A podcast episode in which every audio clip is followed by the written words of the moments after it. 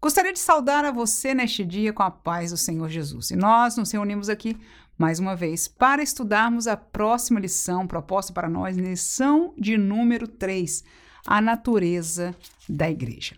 E apesar da lição ser intitulada A Natureza da Igreja, nós encontramos como palavra-chave que apareceu em quase todos os subtópicos dessa lição a palavra unidade. E por causa disso, nós esboçamos um roteiro de três tópicos baseados nesta palavra, mas esclarecendo todos os assuntos que foram colocados, propostos pelo nosso comentário da lição, das lições bíblicas O Corpo de Cristo, pelo pastor José Gonçalves. Mas vamos estar aqui neste canal dividindo o estudo em três subtópicos. São eles: como manter a unidade da confissão como manter a unidade na igreja local e como manter a unidade na diversidade. Você já percebeu que os tópicos estão, como eu disse, em termos de títulos diferenciados. No entanto, o estudo está paralelo e vai ser de muito crescimento para você que é professor de escola dominical. E se você não é professor, é aluno e está aqui ouvindo e aprendendo nesta classe, esta aula não é um substituto para a sua escola dominical na sua igreja. Se por motivos maiores você não pode estar, é compreensível. Mas se você pode estar, aprenda aqui, cresça mais, mas junte-se àqueles que estão fielmente na igreja. Aquele seu professor de escola dominical que também está lutando, aprendendo e compartilhando aquilo que o Senhor tem lhe colocado nas mãos para fazer, assim você vai estar apoiando a ele, apoiando a igreja e crescendo também. Até porque esta aula aqui será um tanto diferenciada, o que trará a todos a oportunidade de maior crescimento na compreensão do tema aqui citado. Muito bem, queridos irmãos, vamos então aos nossos três tópicos, nós já mencionamos quais são eles. Verdadeiramente a unidade é um desafio. A proposição, a proposta do pastor José Gonçalves em colocar a realidade de que a igreja falando no singular, a igreja de Jesus é única, nos fez verdadeiramente refletir, pensar como pode ser, uma vez que nós reconhecemos tantas denominações, tantas diferenças, a própria lição mencionou as particularidades de igreja local para igreja local, Uh, mesmo que haja uma igreja espiritual, que é a igreja universal, ou seja, dos santos, dos salvos em Cristo Jesus, mas a realidade que nos faz mais visíveis para nós é da igreja local, é aquela que nós vamos lá ou visitamos a igreja de alguém, ou seja, um lugar físico que nós podemos ir e encontramos com aqueles irmãos fisicamente ali. Esta é a realidade da igreja local. E a pergunta é: como pode existir unidade quando nós percebemos diversidade em todos os sentidos? E este foi o desafio que me levou a escrever e esboçar esta lição da maneira que eu fiz. E por causa disso, vamos ao primeiro tópico. Primeiro seria como manter a unidade da confissão. O pastor José Gonçalves explicitamente nos esclarece que nós, como igreja, confessamos a nossa fé, baseamos na verdade das Escrituras Sagradas aquilo que nós cremos e isso é o que nós confessamos. Por isso, nós dividimos este tópico em três subtópicos. São eles: cremos no Deus da Bíblia. Segundo, cremos no Jesus da Bíblia. E terceiro, cremos no Espírito Santo da Bíblia. Parece até brincadeira, irmã. O que, que é isso? Manter a unidade de confissão, a irmã vem propor que nós cremos no Pai, no Filho e no Espírito Santo da Bíblia. É óbvio, irmã. O que parece óbvio para nós e para qualquer crente que escute estas palavras, quando nós agora vamos sair dos tópicos e entrar na palavra de Deus, nós vamos ler alguns versículos que estão propostos para nós, que eu coloquei neste roteiro. E vamos entender que em lê-lo, ou seja, em abrir a Bíblia. Nós dizemos é o Jesus da Bíblia, mas quando nós abrimos a Bíblia, nós encontramos um Jesus que vai diferenciar uns de outros. Ora, se nós queremos uma unidade confessional, se a igreja é aquela que confessa um mesmo Deus Pai, este Deus Pai tem que ser o que está escrito dele na palavra de Deus, a mesma verdade para o Filho e para o Espírito Santo. Então eu convido você a não deixar ainda, não sair ainda dessa programação, pelo menos antes de ouvir a verdade deste tópico. Veja lá, primeiro subtópico: cremos no Deus da Bíblia. Quem é o Deus da Bíblia? Gênesis 1 e 1. No princípio, criou este Deus, o Deus da Bíblia, os céus e a terra. Versículo 27 diz: E criou Deus o homem à sua imagem, a imagem de Deus o criou, macho e fêmea o criou. Versículo 31 ainda. E viu Deus tudo quanto tinha feito, e eis que era muito bom. E foi a tarde e a manhã do dia sexto. Quantas verdades aqui! A gente lê, né? A gente que é crente, talvez, principalmente aqueles que já desde muitos anos ou desde a infância, acha isso banal, superficial. É isso mesmo, claro que Deus criou todas as coisas, o céu e a terra, o homem e a mulher e etc. Mas quando nós confrontamos esta palavra com muitos outros ventos de doutrinas que hoje têm sido espalhados, inclusive no meio evangélico, nós precisamos voltar e pensar mais nestes versículos e saber usá-los como defesa da fé do Deus que nós cremos. Paulo fez isso numa pregação, quando ele viu naquele povo que tinha no, no, meio dos seus templos pagãos um altar ao Deus desconhecido, ele disse: Eu conheço este Deus desconhecido para vocês, para mim não. Ele é o Criador. Aleluia. Segunda coisa, ele teve uma criação do homem e da mulher. Não existe nada no meio, não existe nada transitório. É o homem e a mulher. E a terceira coisa que eu aprendo aí de graça é que ele criou tudo perfeito. Viu Deus que era bom. Então, o que aconteceu de imperfeição neste mundo veio por causa do homem, porque o que Deus criou, o Deus da Bíblia, aleluia, ele criou perfeito. Quem pode dizer amém até aqui? Glória a Deus. João 3,16, um texto tão conhecido, Deus da Bíblia, aleluia, amou o mundo mundo demográfico, as pessoas, a todos, de tal maneira que deu o seu Filho unigênito, para que todo aquele que nele crê não pereça, mas tenha vida eterna. Outro versículo que eu e você tomamos como banal, irmão. Claro, quem não sabe disso? Que Deus enviou Jesus para que ele crê, não, tem, não pereça, mas tenha vida eterna. Muito bem no meio da igreja, chamada igreja, quando nós buscamos unidade de confissão, eu penso que seria difícil para parte dessa confissão de, de um certo evangelho dizer que o Deus Pai deu Filho para aquele que crer senão para aqueles que ele escolheu. Deus não escolheu nem carimbou o passaporte de ninguém para a salvação. A salvação é alcançada pela graça, por meio da fé, portanto, cada um de nós teve que ouvir a mensagem. Aleluia. Teve que aceitar-se, se encontrar pecador, teve que crer que esta salvação, que esse perdão viria de Jesus. Por isso a Bíblia diz aí: Deus enviou o seu único filho para que aquele que nele cresce, nós sabemos pela palavra é necessário crer e confessar, e nós confessamos. Foi por causa desta atitude da nossa parte. A graça nos ofereceu. O sacrifício nós não mereceríamos e nem podíamos fazer. Foi Ele quem fez, foi o Pai quem deu, foi o Cristo quem fez, se sacrificou, mas eu e você tivemos que receber, tivemos que crer, tivemos que aceitar. Ele não nos puxou por força maiores. Glória a Jesus. Este é o evangelho da Bíblia. Isso é o que Deus fez. Ele amou o mundo inteiro Deus não amou só os escolhidos.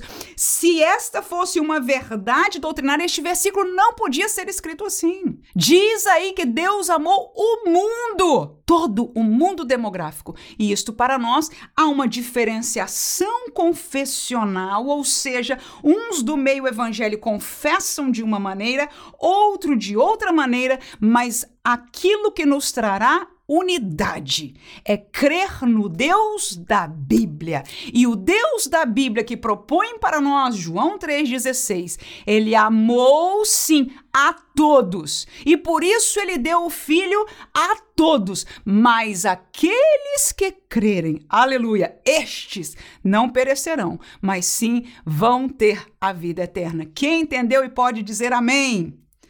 Amém. Então parece que a gente está apertando o cinto. Vai ficar mais apertado, porque só falamos até agora do Deus da Bíblia. Vamos falar do Jesus da Bíblia. Volto a dizer, nós estamos falando como manter a unidade de confissão naquilo que foi proposto realmente um desafio eu nunca tinha parado para pensar. Sei que é uma igreja, aleluia. Mas quando a gente visualiza hoje todas as diferentes confissões daquilo que todos eles se chamam igreja e dizem seguir a Bíblia e o mesmo evangelho, e a gente diz como pode haver unidade. Muitos até perguntam, alguns que são da igreja que é, não tem denominações, a igreja católica, que é uma igreja única nesse sentido, agora já há alguma certa divisão, mas por muito tempo não havia, eles perguntam por que, que vocês são tão diversos?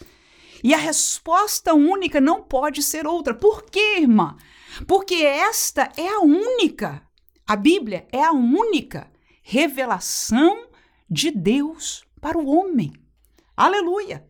Tudo que ele fez se manifestou para o homem está escrito aqui para que nós pudéssemos conhecê-lo, quem ele é, como ele pensa, quais são os seus planos e o que está destinado para nós e o que existiu também antes de nós. Tudo que Deus quis revelar para nós está neste livro chamado a Bíblia Sagrada. Amém? Vamos ao Jesus da Bíblia, segundo o subtópico. Nós cremos, unidade de confissão, temos que crer no Jesus da Bíblia. Eu propus, claro, isso aqui podia ser um estudo enorme, mas vamos a alguns versículos somente, suficiente para nós entendermos que algumas diferenças podem ser trazidas à unidade se nós permanecermos na Bíblia Sagrada. João, capítulo 1, versículo 1, texto tão conhecido, diz: No princípio era o Verbo, e o Verbo estava com Deus, e o Verbo era Deus. Do versículo 11 ao 14, o texto diz: Veio para o que era seu, e os seus não receberam. Versículo 12 ainda até o 14: Mas a todos quantos o receberam, deu-lhes o poder de serem feitos filhos de Deus, aos que creem no seu nome os quais não nasceram do sangue, nem da vontade da carne, nem da vontade do varão, mas de Deus. E o Verbo se fez carne e habitou entre nós, e vimos a sua glória como a glória do unigênito do Pai, cheio de graça e de verdade. Versículo 33 ainda. E eu não o conhecia mas o que me mandou a batizar com água. Esse me disse: sobre aquele que vires descer o Espírito, sobre ele repousar, esse é o que batiza com o Espírito Santo. Ah, irmãos, escute, por favor. Veja que isso é João capítulo 1, ou seja, num evangelho, você sabe que os evangelhos contam a história de Jesus, né? A maioria deles, do nascimento até a morte e ressurreição. João começa meio diferente, no princípio era o verbo, falando de Jesus como que estava com Deus e ele era Deus, ou seja, mostrando uma dimensão diferente de Jesus. Mas ainda assim fala, ele veio para, que, para o que era seu, ou seja, Jesus se encarnou, ele se fez carne. Acabamos de ler estes versículos e habitou entre nós. Vimos a sua glória, como a glória do unigênito do Pai, ou seja, fala da encarnação e da vinda de Cristo em carne para viver aqui entre nós no tempo que ele esteve. Veio para os seus, seus não reconheceram, mas a todos que reconheceram, creram, receberam, ou seja, fizeram a sua parte em aceitar, aleluia, deu-lhes o poder de serem feitos filhos de Deus. Agora, no segmento ainda deste primeiro capítulo, aí está a realidade de João Batista, porque ali, no, mesmo no começo, eu pulei alguns versículos, está falando de João Batista e de Jesus, né? Alguns versículos de um, outros de outro, claramente dá para discernir qual é qual. Mas aí, João Batista disse: Eu não o conhecia, ou seja, ele não conhecia quem era Jesus. Mas aquele que me mandou batizar com água, quem chamou João Batista? Quem, pois, deu a promessa de João Batista a Isabel e a seu pai, em verdade, ao seu pai, Zacarias, no templo, aleluias. Foi Deus. E Deus chamou João Batista por profeta, e foi ele quem mandou João Batista batizar nas águas aqueles que se arrependiam. Chamar as pessoas ao arrependimento, como diz a profecia, ele foi aquele, a voz que clama no deserto, preparando o caminho do Senhor, ou seja, preparando o caminho que Jesus viria a trilhar aqui na terra, chamando as pessoas ao arrependimento. Agora escute isso, por favor. Deus que mandou batizar com água disse para João o seguinte: Aquele que você vê que o Espírito vai descer e pousar sobre ele, esse é o que batiza com o Espírito Santo. Ora, você sabe, você conhece que Jesus um dia se apresentou onde João estava batizando, chegou perto de João e disse: Eu quero ser batizado por você. Né? E você sabe que Jesus foi batizado por João Batista nas águas e que depois daquele batismo, uma pomba, o Espírito Santo em forma de pomba, desceu do céu e pousou sobre a cabeça de Jesus. E ouviu-se uma voz do céu que dizia: Este é o meu filho amado em quem me compraz, uma aparição da Trindade ali naquele momento. Mas se você voltar então dessa aparição para este texto que acabamos de ler, Deus Pai disse a João que aquele sobre o qual repousasse o Espírito Santo, a pomba, ele seria o que batizaria com o Espírito Santo. Ora, Vou fechar. Jesus batizou com o Espírito Santo no tempo que ele caminhou aqui na terra? Os 33 anos que Jesus esteve aqui conosco na terra, batizou alguém com o Espírito Santo? Não. Mas Deus disse a João: Este é o que batiza com o Espírito Santo. E Jesus, no seu ministério, ele disse, ele deu a promessa e disse que ele enviaria, que ele batizaria com o Espírito Santo. E ele cumpriu porque ele tinha morrido, mas ele ressuscitou e ele foi estar de volta com o Pai e ele enviou e ele batizou com o Espírito Santo e continua a batizar, porque esta obra de batismo com o Espírito Santo é de Cristo, porque João aí mais um dos versículos, podiam ser muitos. Podiam ser muitos. Mas neste aí, Deus disse a João, do mesmo jeito que ele chamou para ele batizar nas águas, ele disse sobre aquele que pousar ao Espírito Santo, ele batizará com o Espírito Santo. E não foi nos dias que ele esteve, mas Jesus batizou em Atos 2 e batiza até hoje com o Espírito Santo, porque é neste tempo, aleluia, nessa dispensação que ele atua fazendo esta obra. Este é o Jesus da Bíblia. O Jesus da Bíblia batiza com o Espírito Santo, porque Deus Pai revelou isso e nós reconhecemos como verdade.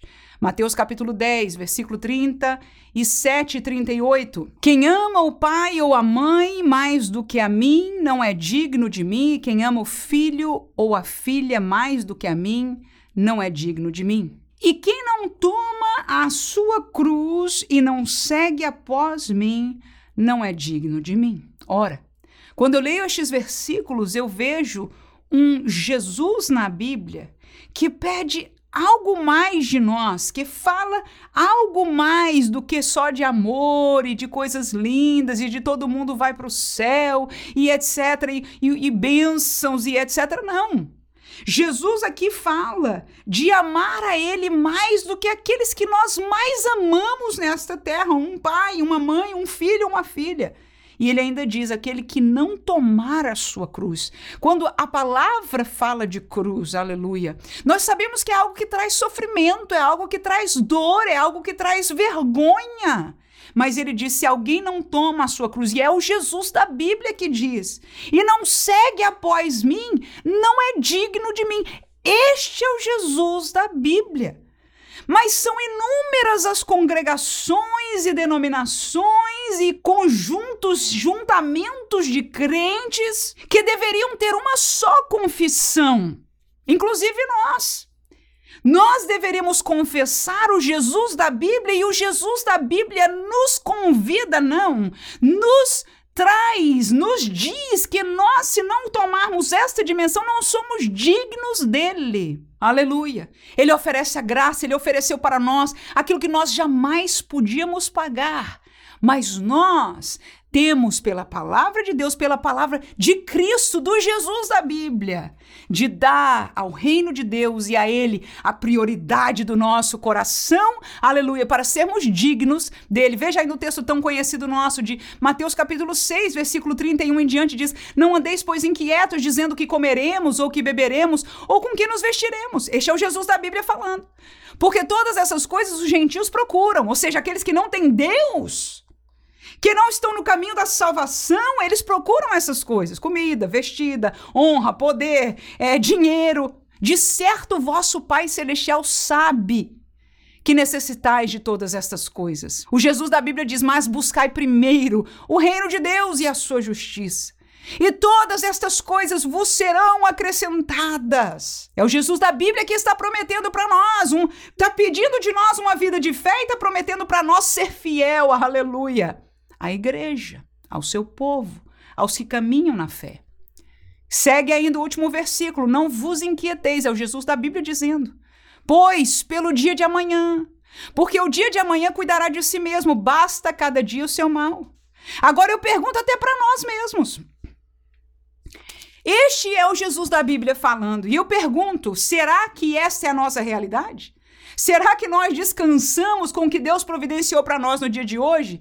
E não estamos preocupados, não estamos juntando, não estamos querendo, não estamos planejando, não estamos colocando como os coaches o alvo que eu quero para o fim do ano, o alvo que eu quero para os próximos cinco anos, ou para o fim dessa semana, ou para o fim do mês? Porque nós temos que buscar agora o Jesus da Bíblia e coaches evangélicos, crentes, e nós seguindo atrás, num mesmo sentimento. Mas nós teríamos uma só confissão como igreja de Jesus, do qual ele é a cabeça e nós, nós, o seu corpo, o corpo obra o que a cabeça quer. E aí vem a minha pergunta: nós seríamos um em confissão se nós estivéssemos ouvindo, ou melhor, dando ouvindo aos comandos, ao propósito da cabeça, que é Cristo. E a cabeça está falando aqui conosco por essa palavra.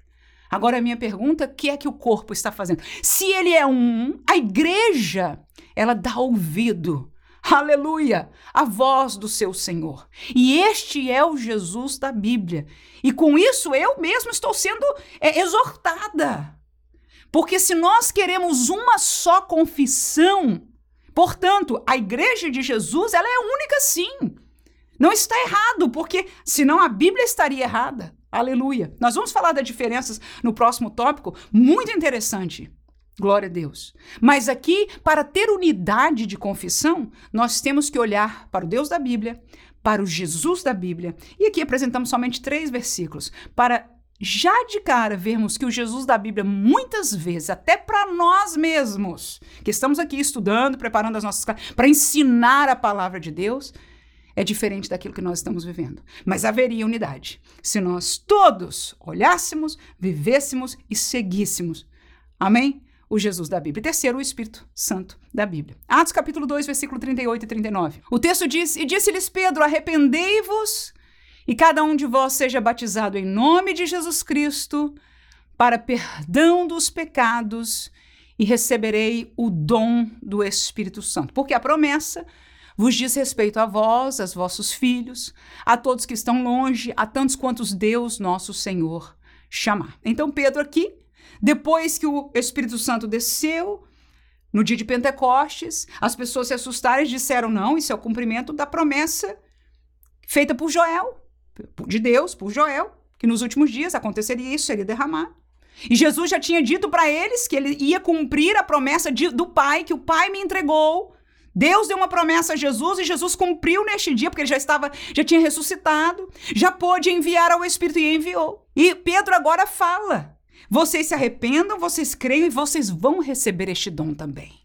Vocês vão receber este batismo no Espírito Santo também, porque essa promessa não é só para vocês, é para os vossos filhos, para outros que estão longe, para tantos quantos o nosso Senhor chamar. Ou seja, o Espírito Santo da Bíblia continua a revestir. A promessa foi mandada por Jesus, mas ele, como Espírito dado neste revestimento, é quem reveste, capacitando o crente. Para quê? Para o propósito da cabeça. Aleluia! Que é a pregação do Evangelho e a edificação da igreja. Vamos falar disso um pouco mais na frente. João 16, 7 e 8, o texto diz: Todavia digo-vos a verdade, que vos convém que eu vá. É Jesus, é o Jesus da Bíblia falando, porque se eu não for, o Consolador, que é o Espírito Santo, não virá a vós.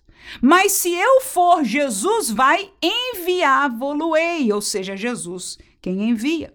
E quando ele vier, convencerá o mundo do pecado e da justiça e do juízo. Ou seja, o Espírito Santo da Bíblia não só foi enviado por Jesus e veio para ficar enquanto a igreja estiver aqui, mas ele é aquele que convence o pecador, ele convence o mundo do pecado, da justiça e do juízo. Ou seja, nós, como crentes, pregamos a palavra, nós lemos a Bíblia, nós distribuímos a Bíblia, distribuímos um folheto, falamos da palavra de Deus, mas aquele que convence os corações é o Espírito Santo de Deus. Então, a obra do Espírito da Bíblia é convencer os pecadores. E agora, muitas igrejas, eu estou falando agora para todo lado, sem botar o dedo para ninguém, mas a gente vê pelas, pelo YouTube, por outras programações, ou até por visitar alguma igreja, nós estamos aparentando-nos mais com o mundo na igreja, dizendo que é para os pecadores ficarem mais à vontade, não se sentirem muito vistos com a luz muito forte, vamos botar mais escuro aqui, e vamos colocar o som assim porque é o que eles estão acostumados, e vamos fazer dancinha também, e vamos fazer isso para quê? Para os pecadores, mas o que eu entendo na Bíblia é que o Espírito Santo da Bíblia é ele quem convence. A igreja não convence, o crente não convence, eu não convenço, ninguém convence. Até que eu entenda o da Bíblia diz: nós pregamos a palavra. Mas é o Espírito de Deus que toma e usa a palavra, e é Ele quem convence o pecador. O pecador não precisa de nada mais ele precisa da palavra e aí o Espírito Santo que já veio para este propósito, aleluia. Aleluia.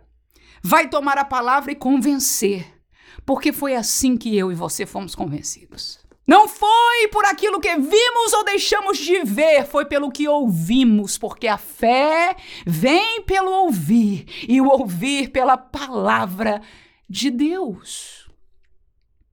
Então veja que o Espírito Santo da Bíblia está diferente do Espírito Santo, ou pelo menos da colocação em alguns lugares. Mas se nós queremos uma unidade de confissão, nós precisamos descobrir pela Bíblia quem é e o que veio fazer o Espírito Santo da Bíblia. Deixa mais um versículo, 1 Coríntios capítulo 12, versículo 4, 8 a 11. Ora, a diversidade de dons, mas o Espírito, com E maiúsculo, portanto, o Espírito Santo é o mesmo, versículo 8.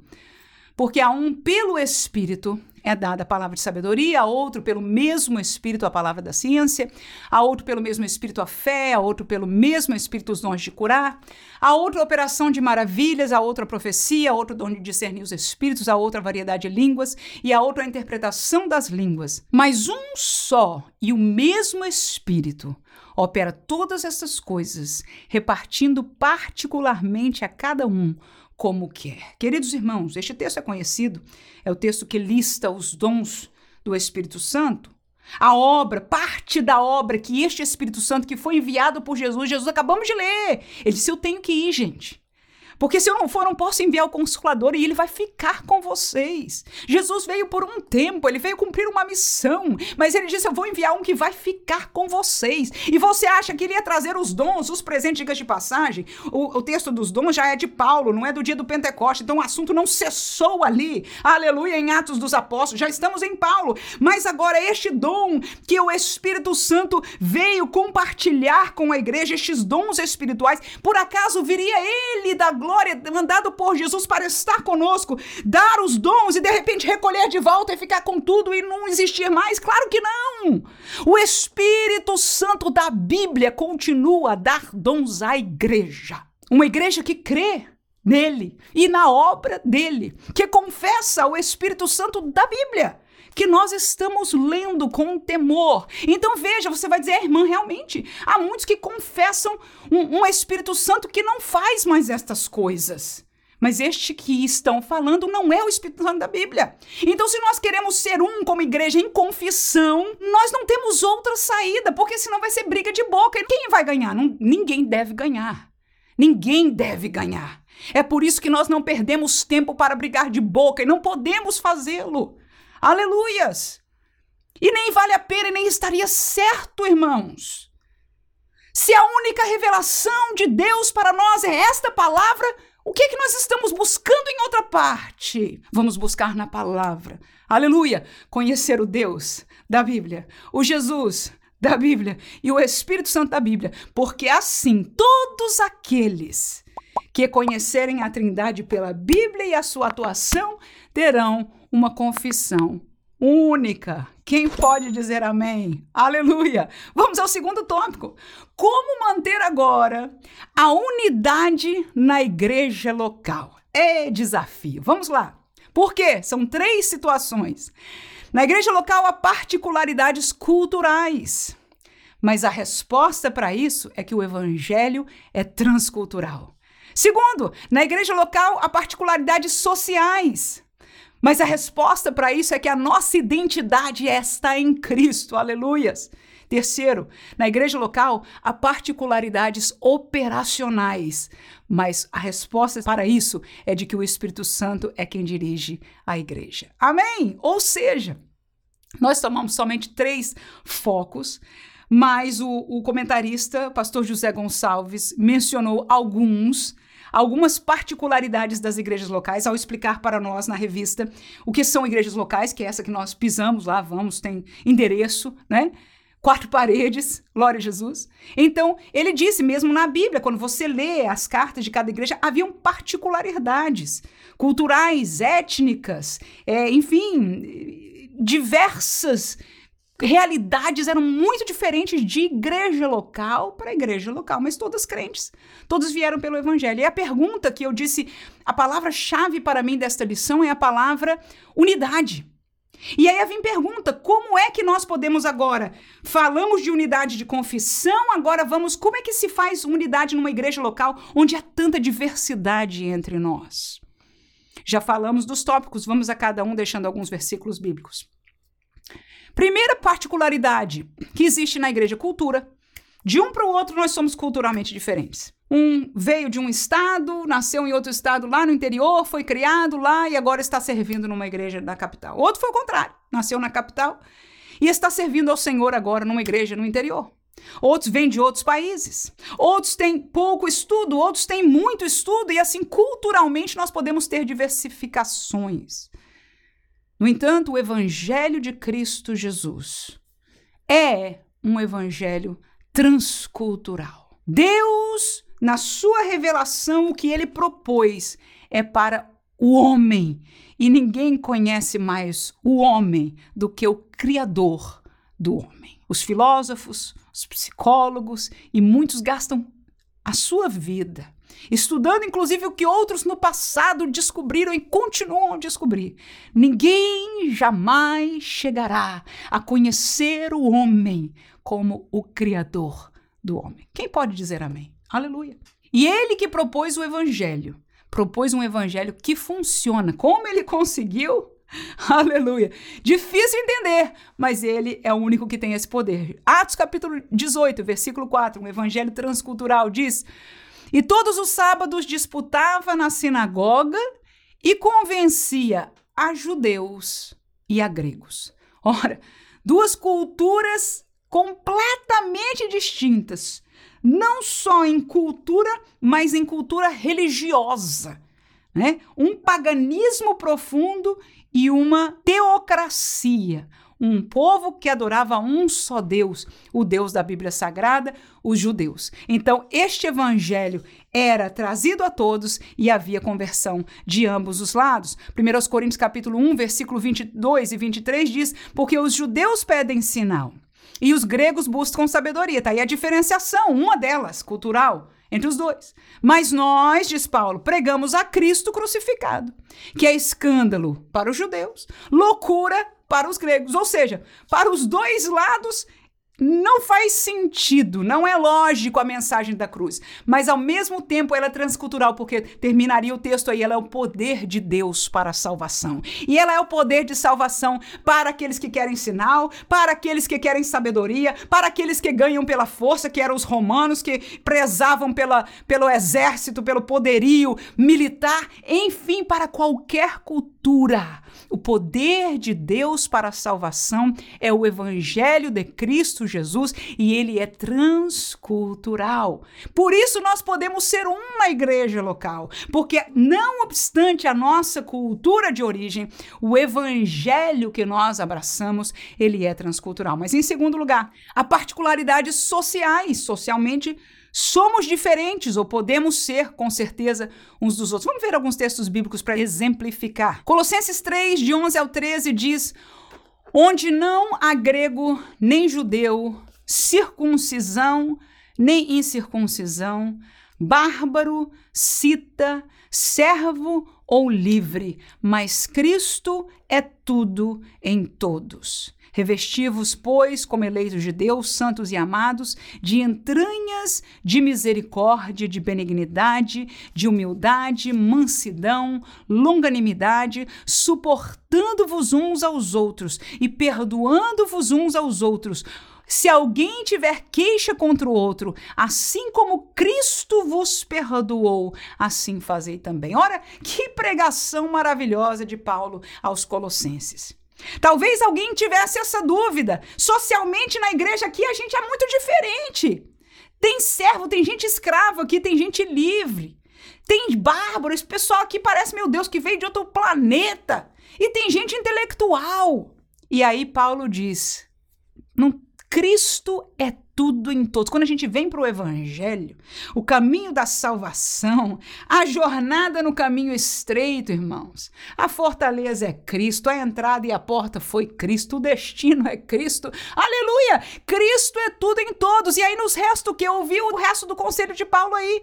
Então o que, que nos sobra? É se suportar uns aos outros, é perdoar uns aos outros. Se alguém tiver queixa um do outro, perdoa como Cristo nos perdoa. Ou seja, a vivência do evangelho, da orientação desta palavra para nós, quebra as diferenças sociais.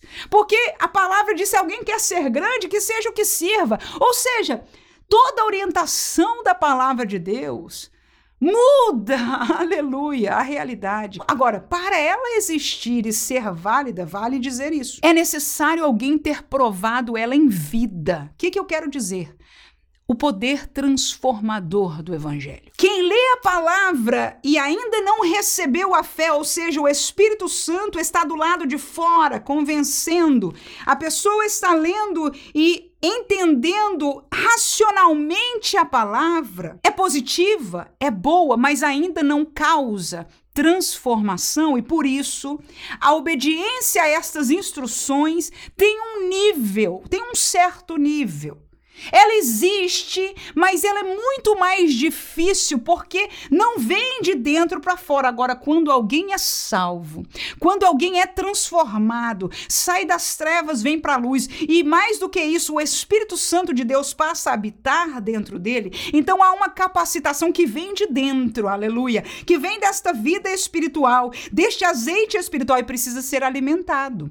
E precisa continuar lendo a palavra, orando ao Senhor. A vida espiritual é necessário alimentá-la, porque senão ela enfraquece, para que frutifique, é o fruto do Espírito. Então, esta vida espiritual nos ajuda, nos capacita a viver tais coisas. Porque a verdade é que, humanamente, irmãos, as diferenças nos separam somente em Cristo, numa consciência. E não é só consciência racional, é a consciência racional, mas a operação de Deus em nós que nos capacita a perdoar alguém. Aleluias.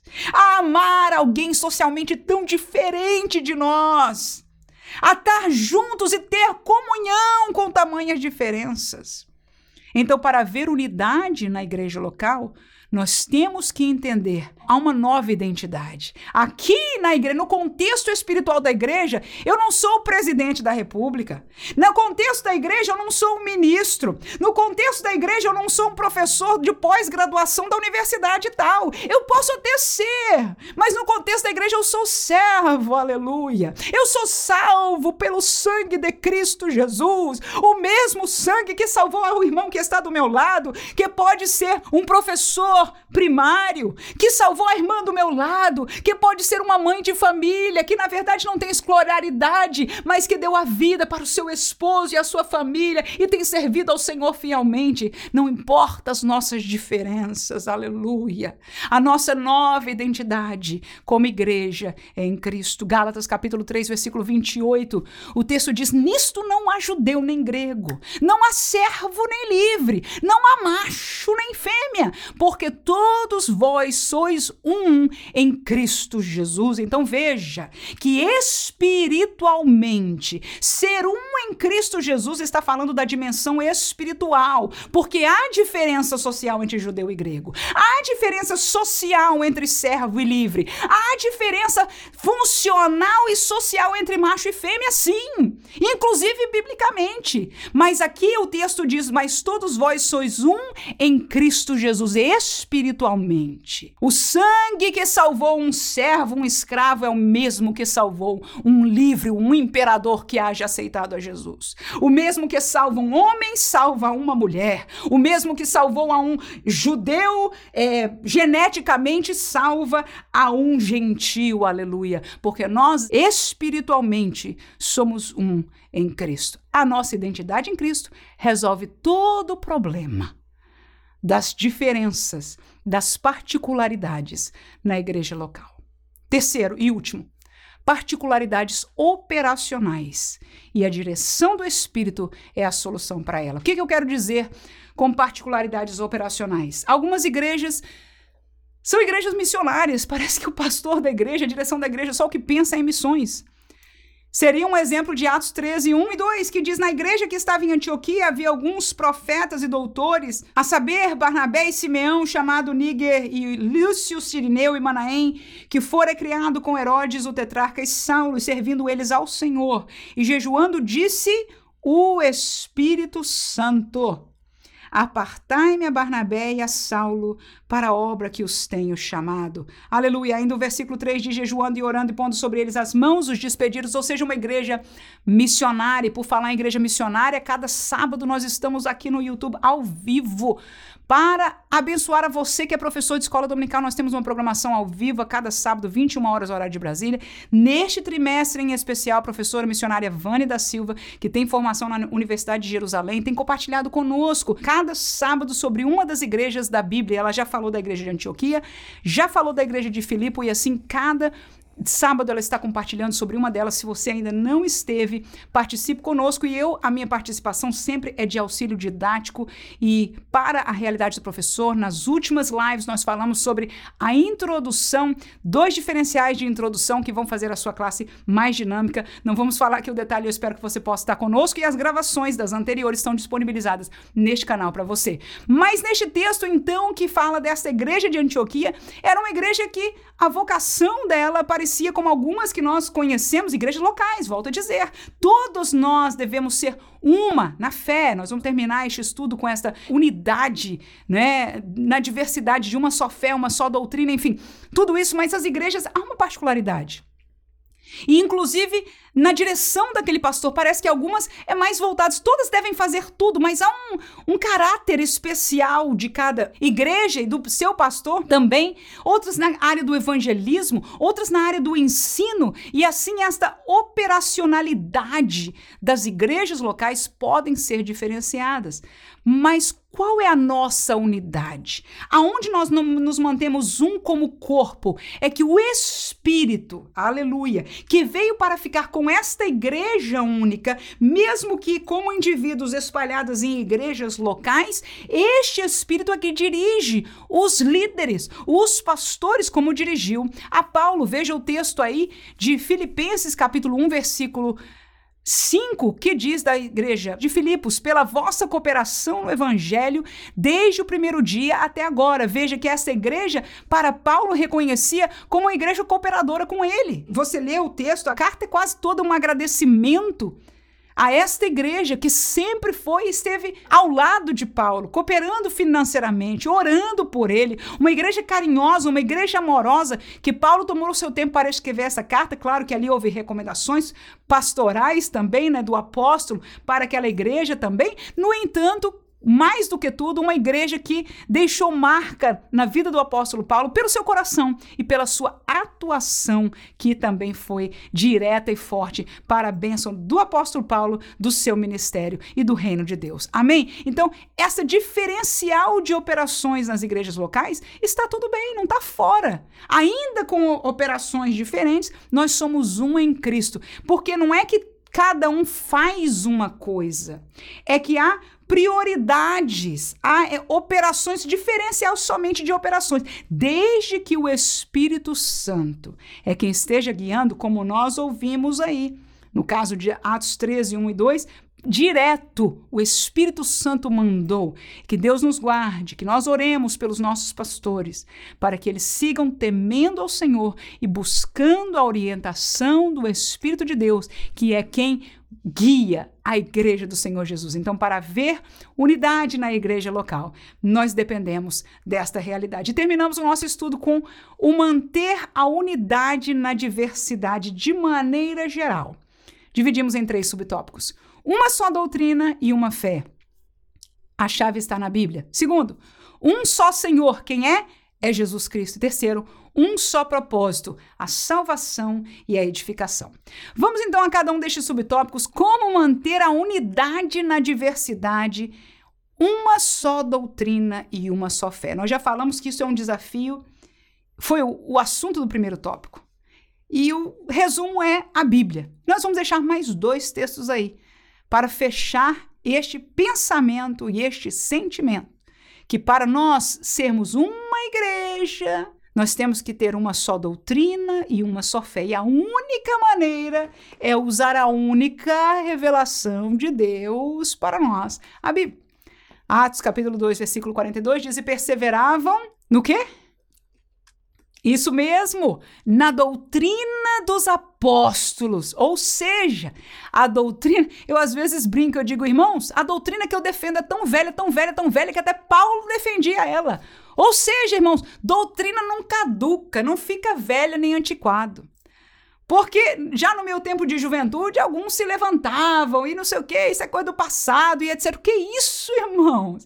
Esta é a revelação de Deus para a humanidade. Doutrina não fica velha. Olha essa igreja aí. Essa igreja agora nova em Cristo estava vivendo, irmão, o ápice ápice do poder e da manifestação do Espírito Santo. Hoje a gente chora e diz por que, que Deus não faz as mesmas coisas, por que Deus não obra da mesma maneira, por que Deus não move da mesma maneira, por que, que Deus não está fazendo isso da mesma maneira, se nós não estamos vivendo na mesma doutrina dos apóstolos. Na mesma comunhão que a igreja primitiva viveu, nas mesmas realidades de oração. Agora, oração longa é 10 é, minutos.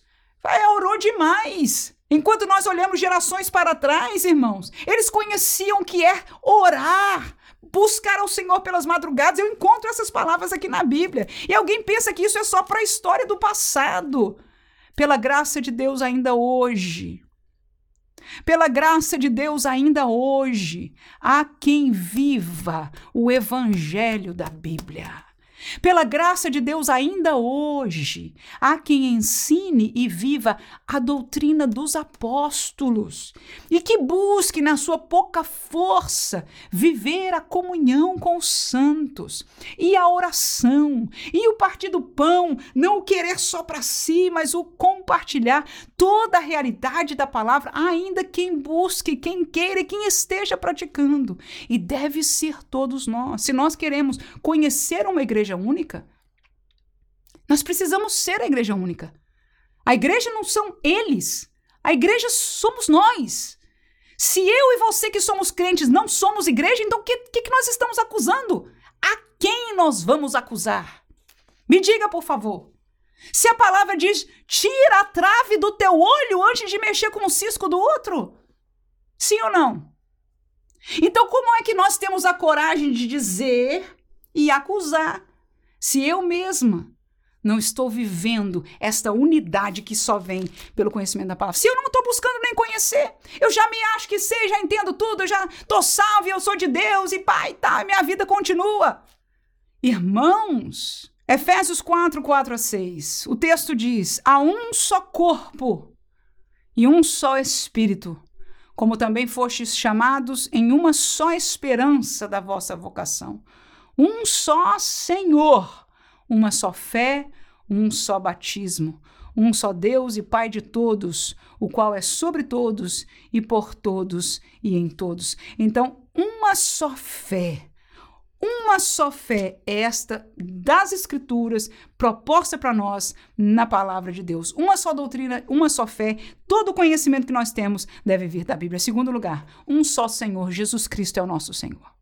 Amém? Senhorio fala de comando.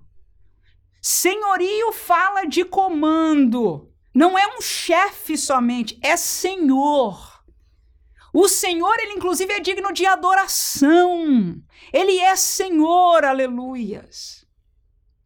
Jesus Cristo é o nosso Senhor. Se nós queremos unidade na diversidade da igreja, Jesus tem que mandar. O problema é que nós estamos encontrando cada um dizendo isso não tem problema e, e sendo guiados pelo seu próprio entendimento. E o seu entendimento, diz a Bíblia, o coração do homem é enganoso, irmãos. O que a gente busca é o que nos satisfaz. Mas a palavra é a luz que esclarece a verdade e o Espírito por ela nos constrange, nos transforma, nos exorta para nós nos mantermos no caminho. Quem não é exortado, quem não é disciplinado, não é filho, é bastardo. Quer ser filho?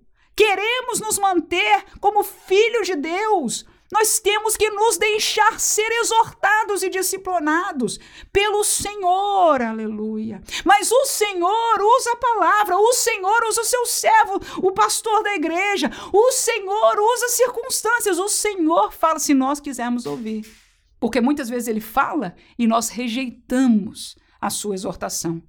Efésios 4, versículo 15, o texto diz: Antes, seguindo a verdade em amor, cresçamos em tudo, naquele que é a cabeça, Cristo. Versículo 20 ainda. Mas vós não aprendestes assim a Cristo. Ou seja, dois, mesmo contexto, mas Cristo é a cabeça, ou seja, ele é Senhor, ele manda. Cabeça, o cérebro comanda o resto do corpo. E num, te, num versículo mais na frente diz: Mas vós não aprendestes assim a Cristo. Ou seja, nós temos que ser imitadores de Cristo. Agora, Paulo é bem interessante. Num outro texto, ele fala: de meus imitadores como eu de Cristo. Ou seja, ele é tão imitador de Cristo que ele teve a ousadia santa, bendita, de dizer à igreja: Pode me imitar, porque em tudo eu estou imitando o meu Cristo. Que lindo! Que houvera pastores, servos, pessoas que são chamados ministros, aleluia que pudessem dizer esta mesma verdade, em verdade, aleluia, na presença de Deus, diante do julgamento, do juízo de Deus, que possam dizer, igreja, rebanho, sede meus imitadores como eu sou de Cristo. Mas aqui Paulo diz: não aprendestes assim a Cristo, ou seja, queremos unidade, temos que seguir o que é a cabeça, o Senhor nosso Jesus Cristo nos comanda. E por último, um só propósito. Ora, Jesus, que é a cabeça, tem um propósito dividido em dois: um para aqueles que não são salvos, outro para os que são salvos. Resumidamente, para os não salvos, o seu propósito é de salvação. E para os que são salvos, o propósito é edificação, ou seja, para a igreja. Para os não salvos, vamos deixar somente o texto de 1 Timóteo 2 e 4, que diz que quer que todos os homens se salvem e que venham ao conhecimento da verdade. Não diz só alguns homens se salvem, só os que estão destinados para a salvação se salvem. Não. Deus quer que todos os homens se salvem. Nem todos vão se salvar porque nem todos aceitam. Porque nem todos recebem a graça de Deus, né? Não se arrependem. Mas Ele quer que todos se salvem, veio o conhecimento da verdade. Esse é o propósito. Por isso mesmo Ele disse de por todo mundo. Jesus disse, pregar o evangelho a toda criatura. Por quê? Porque Ele quer que o mundo conheça a palavra da verdade, venha ao conhecimento e sejam salvos. Este é o propósito de Jesus. E se nós queremos unidade, nós temos que ter este propósito na nossa vida. Qual é o teu propósito? Quando você lida com os não crentes, qual o teu propósito? Qual o meu propósito? Tão diferente, né, irmãos? Qual o nosso propósito interno, dentro da igreja? Se nós queremos unidade, nós temos que ter um propósito mútuo. E não é nosso. Ah, aqui na igreja todo mundo tem que ser bonzinho. Aqui na igreja todo mundo tem que ser gentil uns com os outros. Aqui na igreja todo mundo tem que ser tolerante. Vamos usar as palavras, inclusive, mais modernas, né? Temos que ser tolerantes uns com os outros e etc. Não, nós temos que ter o mesmo propósito que Cristo tem. Qual é a edificação? Efésios 4, versículo 12. Podíamos ler mais textos, mas vamos deixar somente este. Querendo o aperfeiçoamento dos santos para a obra do ministério, para a edificação do corpo de Cristo. No versículo anterior ele fala que ele separou, ele chamou uns para o ministério, ele menciona os cinco ministérios e ele diz, ele quer isso para que os santos sejam aperfeiçoados, e no fim, ele diz para a edificação do corpo de Cristo. Portanto, Jesus, aleluia, levantou pastores na igreja. Jesus ensinou, permitiu a Paulo e deu tanta revelação e tanta coisa. Para quê, irmãos? Para que o corpo de Cristo fosse edificado para que nós crescêssemos na fé, para que nós permanecêssemos na verdade, irmão. A gente entra no caminho da verdade, mas assim como aconteceu com a igreja da Galácia, tem gente que vem com uma conversa de um lado, outro do outro, e você de bobo tá aí escutando no YouTube vídeo de outra gente que vem de outras crenças, e você já tá se questionando. Todos estes ventos de doutrina vêm, mas a igreja, o ministério foi posto. Então dá graças a Deus pelo teu pastor, por aqueles que da nossa denominação estão se levantando e ensinando por essa bendita revistinha aqui, que até o momento, pela graça de Deus, está zelando pela doutrina da palavra de Deus, para que nós sejamos o quê? Porque Deus tem levantado estes homens, este ministério, esta estrutura denominacional, porque Ele quer que o corpo de Cristo seja edificado. Esta colocação toda não é do homem, não, irmãos, é de Deus, aleluia. Claro que alguma outra coisa foi estruturada até por questão de crescimento do homem, mas esta orientação ministerial, aleluia, que pela graça de Deus nós seguimos. Não tem homem perfeito, não, irmãos, mas quem colocou o homem, quem fez essa hierarquia na igreja, quem permitiu que chegasse para nós e até aqui, o Senhor tem nos ajudado, aleluia. Por quê? Porque o propósito dele, quem guarda a igreja é ele. O propósito dele é que o seu corpo seja edificado. Então, se nós queremos unidade, o nosso propósito é um. Como é que você edifica a igreja? É brigando? É falando mal? É dizendo daquilo? É indo contra a autoridade? Você não está edificando, você está destruindo. Mas o propósito do Senhor da igreja é a edificação. Então sejamos, você e eu, juntos. Em todo tempo, em todo o nosso pensamento, vamos pensar se nós estamos sendo uma igreja, porque a igreja do Senhor Jesus tem por propósito entre ela mesmo, a edificação uns dos outros. Que Deus abençoe você neste dia, neste fim de semana que você estará ensinando a palavra de Deus, ou você que estará junto à sua igreja, aprendendo e ouvindo o Senhor, porque Ele está no meio dos dois, três, dez mil, ou quantos mil se reúnem na sua congregação. É lá que você tem que estar, para a glória do Senhor, para lhe servir ao Senhor com alegria. Amém.